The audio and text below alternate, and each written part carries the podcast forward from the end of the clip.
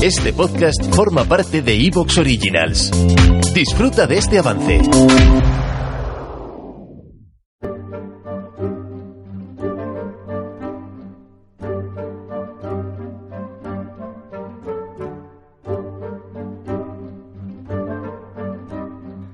Bienvenidos a Historia Ficción. En este podcast escucharéis historia en mayúsculas, pero será una historia de ficción, una ucronía. Hoy vamos a enfrentarnos a la primera ucronía basada en una modificación geográfica. Me explico. El presente programa parte de la hipótesis de que la península ibérica tuviera un relieve menos montañoso que el que tiene en realidad. En el título pone que España está sin montañas para abreviar, pero en realidad sí habrá montañas, aunque mucho más modestas de las que hay en la realidad. En el primer cuarto de la ucronía voy a describir una geografía alternativa para la península, y en consecuencia un nuevo régimen climático que posiblemente se daría en este nuevo territorio. Luego la Ucronía va a continuar con tres pequeños capítulos que van a ser ensayos históricos en los que se describirá una historia alternativa que se daría en esta península ibérica con un relieve menos abrupto. El episodio está estructurado de manera que cada pequeño capítulo dentro es independiente y no generan continuidad.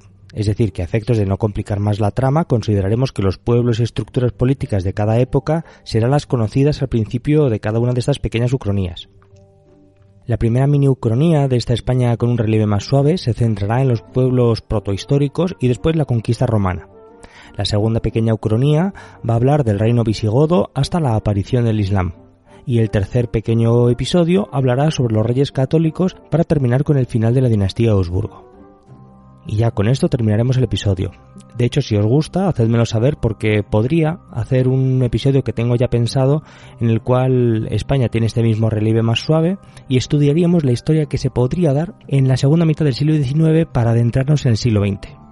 Pero bueno, esta última que empieza con la industrialización y se adentraría en el siglo XX depende de la acogida que tenga este otro episodio.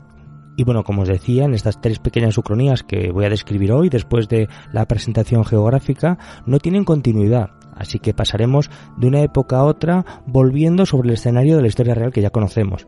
Y es que si intentase dar continuidad, la ucronía de la península con una orografía y un clima diferentes, pues ya desde la caída del Imperio Romano como tarde, todo sería tan diferente que el país sería irreconocible para siempre y sería muy difícil identificarnos con esa nueva España que habría en el siglo XVI o identificarnos con lo que podría ocurrir a lo largo de la Edad Media.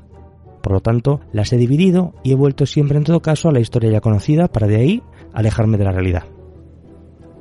El motivo que me movió a pensar en esta ucronía fue que me preguntaba por qué Francia siempre ha sido un país más rico y más poblado que España cuando estamos tan cerca y tenemos una extensión bastante parecida. Y de hecho, si me fijaba en el caso de Italia, es incluso más llamativo, porque es una península bastante más pequeña que la ibérica. Se me ocurrían diversos motivos, pero uno que me parece importantísimo y poco destacado en general es la geografía de cada uno de los territorios y acto seguido el clima. En resumen, Francia es una suma de fértiles y enormes llanuras aluviales con un clima húmedo y templado de tipo oceánico y luego este clima general se ve afectado por las influencias continentales en la parte más interior o en las zonas eh, mediterráneas por el clima mediterráneo y en las zonas de alta montaña, especialmente de los Alpes, pues tiene un clima, pues de alta montaña. Pero en su mayoría son campiñas verdes afectadas por un clima oceánico con diferentes matices. Y esto en general lo convierte en un país con una agricultura muy rica. En fin, vayamos a este episodio y luego entraremos más en detalle al final del programa en los comentarios sobre todos estos asuntos. Ahora os cuento que el punto de divergencia o el punto homebar de este episodio va a ser el más antiguo en todos los que llevamos por el momento en historia ficción. Así, el momento de divergencia de este programa se va a dar entre 35 millones y 25 millones de años atrás. En esa época se estaba dando el plegamiento alpino, que es una orogenia fundamental en mitad de la era terciaria, o cenozoica, que es un nombre bastante más bonito. Así que la divergencia se va a basar en que la subplaca ibérica, que está encajada en europea, sufrirá menos presiones desde la placa africana en su desplazamiento al norte. Y esto afectará especialmente, como decía, durante el gran plegamiento alpino, en el cual la península ibérica sufrirá menos elevaciones del terreno.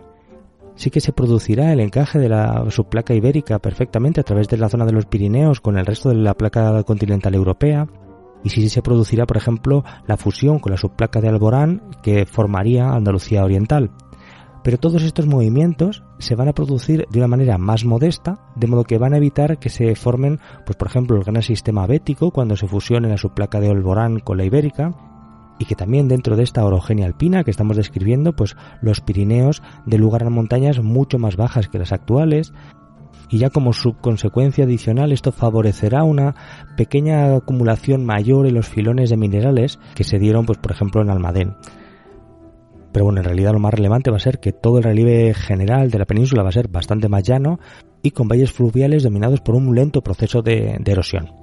Y bueno, claro, también para ser coherentes, también deberíamos de decir que las Islas Baleares pues les va a tocar ser algo más pequeñas.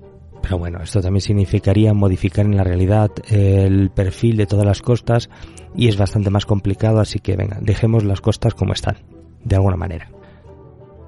Ahora quiero hacer un pequeño recordatorio de lo que son estas orogenias, la orogenia alpina y la orogenia arciniana, que son las más, más conocidas, y que son momentos de aceleración en la formación de suelos y en especial en la formación de montañas. La orogenia alpina se dio... ¿Te está gustando lo que escuchas? Este podcast forma parte de Evox Originals y puedes escucharlo completo y gratis desde la aplicación de Evox. Instálala desde tu store y suscríbete a él para no perderte ningún episodio.